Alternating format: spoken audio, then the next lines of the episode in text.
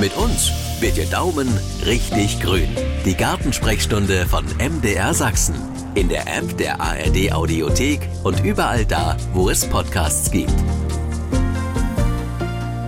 Bei mir im Studio ist Helma Bartolomei. Schön, dass Sie hier sind. Hallo. Hallo, schönen guten Tag. Wir haben gleich am Anfang heute eine Hörerin, die schon wartet, die gesagt hat, ist so wichtig, sie muss heute unbedingt reden mit Helma Bartolomei. Schön, dass Sie bei uns sind. Hallo. Ja, hallo. Ich möchte mich erstmal ganz herzlich bei Ihnen für die vielen guten Sendungen bedanken, wo wir viele Ratschläge bekommen.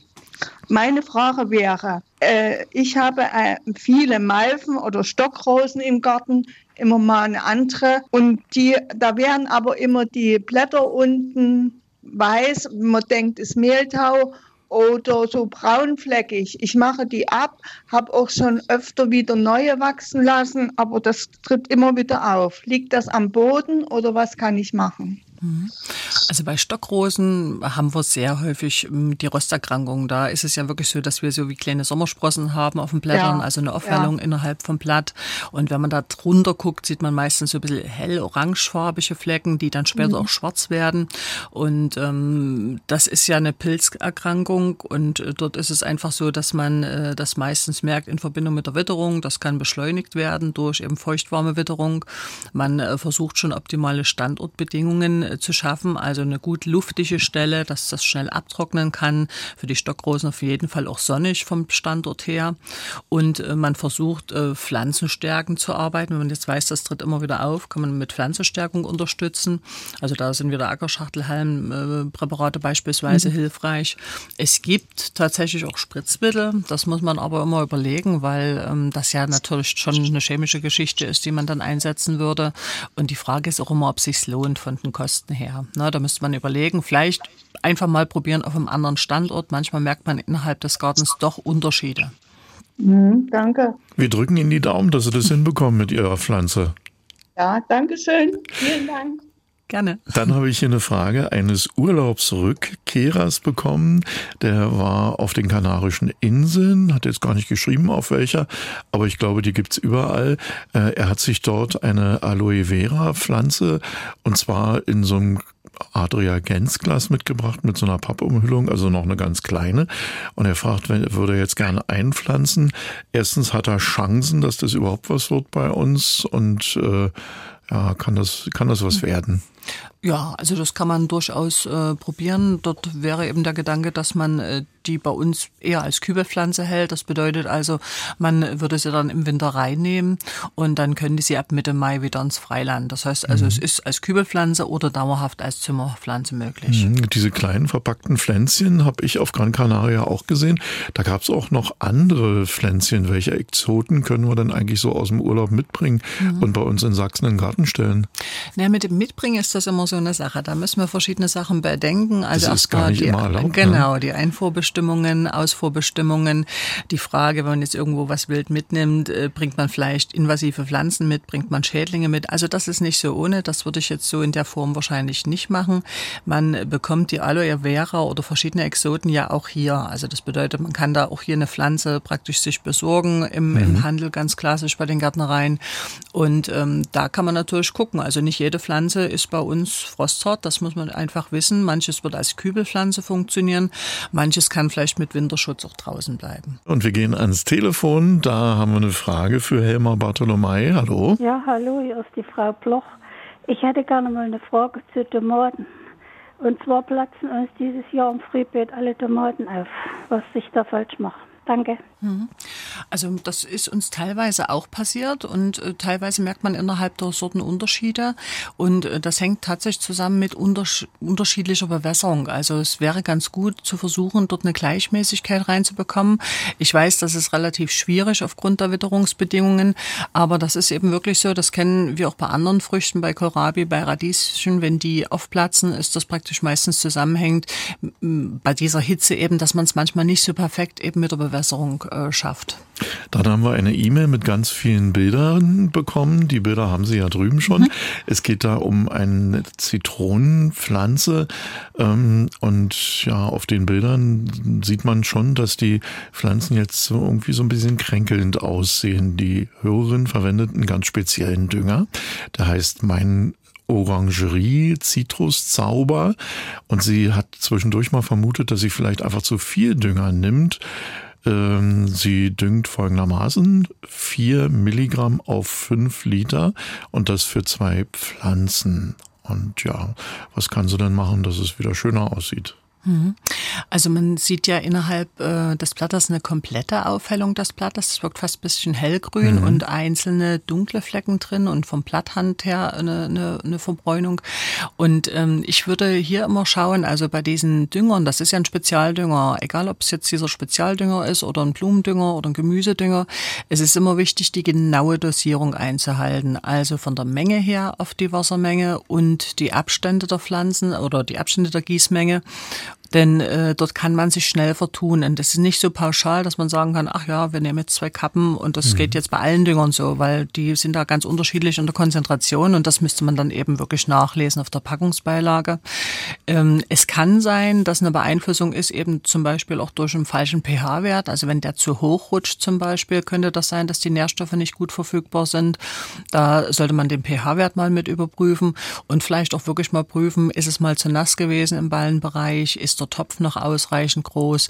Äh, Schädlinge jetzt auf den ersten Blick, so auf den Fotos habe ich nicht gesehen, aber natürlich ist das mit Fotos immer so eine Sache. Man müsste da wahrscheinlich auch mal den Stängeln entlang mal nachgucken, ob man dort irgendwelche Schildläuse beispielsweise sieht. Ja, aber die Bezeichnung Zauberdünger finde ich ja schon lustig. Vielleicht würde so ein Zauberdünger auch unserem Hörer helfen, der hier ein Problem hat mit seinem Apfelbäumchen. Das ist ein Zwergapfelbaum, Sorte Starline äh, Crocella del Grina. Der ist jetzt 15 Jahre alt, trägt äh, jedes zweite Jahr Äpfel, aber eben sehr kleine. Die könnten natürlich unserem Hörer auch ein ganzes Ende größer geraten, wenn er nur wüsste, wie. Äh, Zauberdünger? Könnte man auf den ersten Blick meinen. Also natürlich ist es so, bei so einem äh, Zwerg oder bei so einem Säulenobst, also alles, was so kleinkronig ist, ist natürlich das Wurzelvolumen auch kleiner. Das heißt also, man müsst, müsste dort schon mehr hinterher sein, zu schauen, dass jetzt keine Wurzelkonkurrenz von anderen Pflanzen beispielsweise da ist. Man müsste auch mit der Bewässerung, mit der Düngerung das gut äh, praktisch einstellen. Also dort geht es nicht darum zu überdüngen, aber ein Mangel ist eben auch schlecht. Und äh, man kann, ähnlich wie bei den normalen an großen Bäumen durchaus auch auspflücken. Also wenn ich jetzt merke, ich habe 100 Früchte, die sehr klein sind, dann macht es vielleicht Sinn zu reduzieren auf vielleicht bloß 30, die eben eine entsprechende Größe kriegen und dann kann ich das wirklich auspflücken. Also das kann ich dann praktisch nach der Befruchtung gut machen. Ich sehe ja, wenn da solche Trauben dran hängen, dass man es einfach reduziert. Ein Hörer hat sich bei uns gemeldet und der möchte gern wissen, ob man jetzt noch immer grüne, insbesondere Eiben verpflanzen kann. Naja, es ist immer die Frage, will er jetzt neue Pflanzen, das heißt also Pflanzen mit Ballen oder Pflanzen im Topf angezogen kaufen, dann beginnt natürlich jetzt die Pflanzzeit ab September, Oktober von der Zeit her.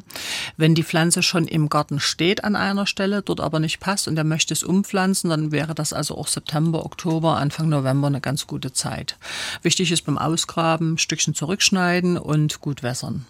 Wir gehen gleich mal ans Telefon. Da wartet eine Frage auf Sie. Hallo. Ja, hallo. Mein Name ist Renate Kruse und meine Frage an die Frau Bartolomei ist folgendes. Ich möchte meine Hortensie, die zurzeit noch im Topf sich befindet, in die Erde verpflanzen, da sie doch mittlerweile sehr groß geworden ist. Und meine Frage ist, kann ich das jetzt im Herbst tun oder wird dann das Frühjahr eher besser sein? Und wie groß müsste dann das Pflanzloch sein? Dankeschön. Also vom jetzigen Ballen aus gesehen würde ich immer so ein bisschen das Doppelte vielleicht von der, von der Topfgröße praktisch mal ausgraben, dort schön äh, gute Erde mit einmischen.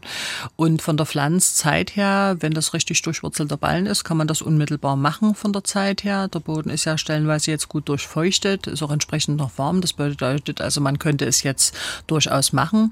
Wichtig wäre zu wissen, was es für eine Hortensie ist, ob man ihr ein bisschen Winterschutz geben muss, weil bei den Hortensien haben wir ja verschiedene Gruppen einige, die man eben zurückschneiden kann im Frühjahr und die dann am gleichen Holz äh, praktisch im gleichen Jahr blühen. Andere Sorten, da muss man eben ein bisschen vorsichtig sein und ein bisschen Winterschutz geben. Wichtig ist vor allen Dingen auch, dass man nicht zu spät noch gedüngt hat, weil bei den Hortensien, wenn die also draußen überwintern sollen, braucht es ja eine gute Abhärtung und da sollte man also Ende Juni, Anfang Juli dann beenden mit dem Düngen. Eine Frage aus Klasshütte haben wir reinbekommen. Äh, hier schreibt die Hörerin, ich habe an einer Böschung Pflanzkübel ähnlich einer schrägen Mauer gesetzt. Jetzt breitet sich dazwischen und darunter äh, Brombeere aus. Und äh, die Setzsteine sind so fest, dass man da nicht direkt äh, zugreifen kann auf das Wurzelwerk. Die kann man also nicht ausgraben. Jetzt hat es mal mit Essig versucht, die Pflanzen zu, also die Brombeeren zu vertreiben. Und sie fragt, das hat nicht so gut geklappt, ob Sie noch eine Idee hätten. Mhm. Naja, bei Brombeere, das gehört wirklich mit zu den sehr, sehr hartnäckigen Pflanzen. Wir kämpfen da leider auch so ein bisschen mit im Garten und äh, dort ist eigentlich immer das Effektivste wirklich das Ausgraben. Und man muss jetzt gucken, wenn diese Pflanzsteine Löcher haben, haben die vielleicht unten eine schmale Aussparung, wo man mit einem ganz schmalen Distelstecher vielleicht noch durchkommt und wirklich so tief wie möglich raussticht. Die zweite Frage ist auch immer, sind schon Pflanzen dort in diesen Formsteinen drin? Geht es überhaupt dort noch drin rumzustochern? Man äh, merkt manchmal, dass wenn kräftige Pflanzen selber drin sind, dass sie manchmal auch so Sachen verdrängen können. Aber so eine ah. kleine Staude, zum Beispiel eine kleine Polsterstaude oder eine kleine Funkie oder sowas, da wird die Brombeere das überwachsen. Also das ist schwierig. Es äh, gibt diese Unkrautmittel natürlich. Dort könnte man versuchen, so im Dochtstreichverfahren praktisch über die Blätter zu streichen, wenn die so ganz zart dünn rauskommen. Aber sobald das schon richtig dicke, kräftige Stängel sind, wird das manchmal leider auch nicht gut funktionieren. Dann gehen wir nach Görlitz. Von dort haben wir eine Frage bekommen zu einem Hochbeet, ist ein Jahr alt. Äh, dieses Jahr sind viele Pflanzen eingegangen und unter einem Kohlrabi hat unsere Hörerin jetzt Engerlänge entdeckt und zwar richtig viele. Sie hat schon abgesammelt, ein ganzer Wassereimer ist dabei rausgekommen und es ist noch kein Ende abzusehen. Wie bekommt man die Viecher in den Griff? naja, man, man hat diesen Begriff Engerling ja immer so, so negativ besetzt auf den ersten Blick, aber es gibt ja Dabei viele. machen die so schöne Musik. Äh, ich wollte gerade sagen, genau. und ähm, es gibt dort ja wirklich welche, die, also wir haben ja da ganz unterschiedliche erstmal und da sind eben auch teilweise welche dabei, die eben geschützt sind und dort müsste man vielleicht erstmal rauskriegen, was man dort für Tierchen hat und ähm, dann vielleicht, wenn es jetzt welche sind, die man wirklich bedenkenlos dort entfernen kann, könnte man es ja vielleicht aussieben, wenn es sowieso im Herbst jetzt das Beet abgeräumt wird, dass man das wirklich mal ein kleines bisschen aussiebt und äh, an anderer Stelle wieder freilässt oder, oder Vergleichbares. Und man muss dann eben wirklich gucken, ähm, ist es ein Schädling? Wie lange ist die Entwicklungszeit? Ne? Es entwickelt sich ja dann zum Vollinsekt. Ähm, ist das dann noch ein Problem oder nicht? Und entsprechend merkt man es ja, in dieser Komposterde haben wir natürlich welche. Und dort muss man einfach mal gucken, was sind es für welche, um dann entsprechend zu überlegen, was man macht. Und wir machen uns gleich ran an die nächsten Fragen. Hier schreibt uns uns eine Hörerin. Ich habe Majoran auf dem Balkon angepflanzt. Jetzt sind schon zum zweiten Mal über Nacht alle Blätter abgefressen gewesen. Wer macht denn sowas? Äh, sie hat keine Schädlinge entdeckt. Wer könnten da sein Unwesen treiben? Hm. Na, es könnten schon Schädlinge sein, die man aber so auf den ersten Blick nicht sieht. Also es könnten kleine Räubchen sein, die im, im Bodenbereich da sind, also zum Beispiel von Eulen. Und ähm, da die können also dann tagsüber oder nachts besser gesagt fressen oder in der Dämmerung. Hm. Also absammeln mal, kontrollieren mal in der Dämmerung, mal abends oder morgens und dann äh, schauen eventuell sonst auch umtopfen. Dann haben wir eine Frage aus Chemnitz reinbekommen von einer Hörerin. Da gehen wir in den Wintergarten. Da hat sie nämlich Gurkenpflanzen zu stehen, aber die Blattläuse sind da immer wieder dran. Was kann man tun gegen die Blattläuse, dass die sich da nicht immer wieder äh, auf die Pflanzen stürzen. Mhm. Na, man könnte jetzt einfach mal eine, einen Brennnesseltee herstellen oder einen Tee äh, praktisch aus Wermut und sprühen. Auch Fitwasser könnte man äh, verdünnen, praktisch Fit mit Wasser und äh, sprühen. Gegen die ganz einfachen Blattläuse funktioniert das. Alternative in Wintergärten, in Gewächshäusern wäre auch der Einsatz von Nützlingen. Und dann haben wir hier noch eine Palme, die immer wieder klebrige Stellen bekommt. Was könnte denn das sein? Mhm. Klingt mir auf den ersten Blick auch nach Schädlingen. Ist natürlich auch immer wieder schwierig mit der Ferndiagnose, aber die Läuse haben ja Ausscheidungen, die klebrig sind. Und da müsste man mal Stängel und so weiter komplett kontrollieren. Und dann entsprechend kann man überlegen, mit Blätter abwischen, auch da wieder pflanzenstärkende Mittel vielleicht mit einsetzen. Ähm, man müsste jetzt erstmal rausfinden, welche Art Blattlaus das ist. Für heute vielen Dank. Wir machen einfach in 14 Tagen weiter. Die Fragen gehen uns ja sowieso nicht aus. Vielen Dank, Herr Bartolomei. Gerne. Das war die Gartensprechstunde von MDR Sachsen. Und wenn es nach der Gartenarbeit irgendwo zwickt, hören Sie doch auch mal in unsere Hausarztsprechstunde rein. In der App der ARD Audiothek.